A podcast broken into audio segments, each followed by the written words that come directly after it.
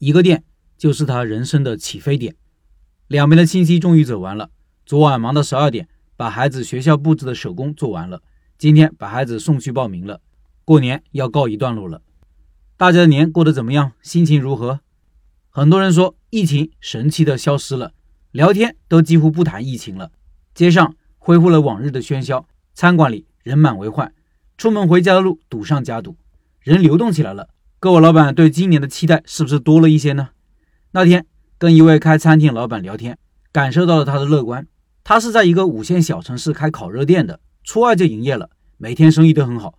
他说，今年回来过年的人明显比往年多很多，大家也更加放松了，身上有了抗体，很多人口罩都不戴了。他这个店开了六年了，这个店就是他人生的起飞点。买车买房不对，是买多车多房，一家店顶别人十家店。但是这样一家超级盈利的店铺，并非一开始就顺风顺水。也是坎坎坷坷、战战兢兢走到了今天。这个店是他的第二个店铺了。第一次是一个很小的店，只能外摆，而且生意不怎么好。但他两口子生性乐观积极，行动力强。他们从第一家店的经历看到了希望，决心再给自己一次机会，果断把店铺搬到了现在这个位置。转折点才真正开始。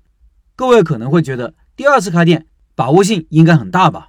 其实不然，这个位置在当时可谓是不毛之地。没人会在这里开餐馆做生意，做餐饮，尤其是做大餐饮，都讲究聚集效应，连成一片，不吃这家吃那家，消费者有的选择，于是越来越旺。但这个地方当时就没有餐饮，他选择这里就一点，房租便宜，当时一年只要五万块，一个月四千多点，面积多大呢？一个三层楼的民房，还带可以摆上十几桌的大院子，这么大个店搞下来，只花了二十万左右，这么便宜的房租，营业额可以做到多少呢？平均一万，牛逼吧？回过头来想，你觉得他们当时能百分之百预测到后来生意火爆吗？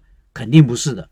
这样的选址思路和运营理念，就是保守派的做法，就是在资源条件极其有限的情况下，希望通过主动设立战场，集中优势打一场翻身仗。失败了，损失有限；成功了，极高上限。他说，最近有些困惑，涉及到三个发展方向：一是和别人合伙到外地开烤肉店。合伙人是当地人，也是他们的顾客，在外地做生意。二是，在本地再开一家烤肉店，他觉得市场很大，还有空间。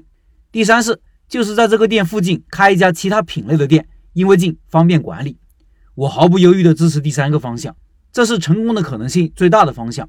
第一个最不可取，到外地人生地不熟，还是陌生人合伙，都是生意扩张时的大忌。第二个方向呢，在一个五线小城市开店。这样一家规模的店足够了，扩大规模很有可能就是增加内耗。现在大家都有车子，三五公里去吃个饭很正常的。而第三个，我认为可行性最高。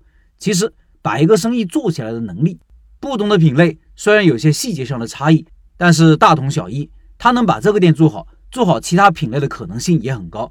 而且最重要的是，把店开在附近，方便管理。在还是夫妻店规模的情况下，这一点非常的重要。我这两年就一直在寻找一个适合自己的品类。我现在开的是甜品店，规模的增长遇到了瓶颈，我就想做一个其他的品类。不同的品类开在一个区域，生意上不冲突，管理起来也容易。老板的行动力有多强呢？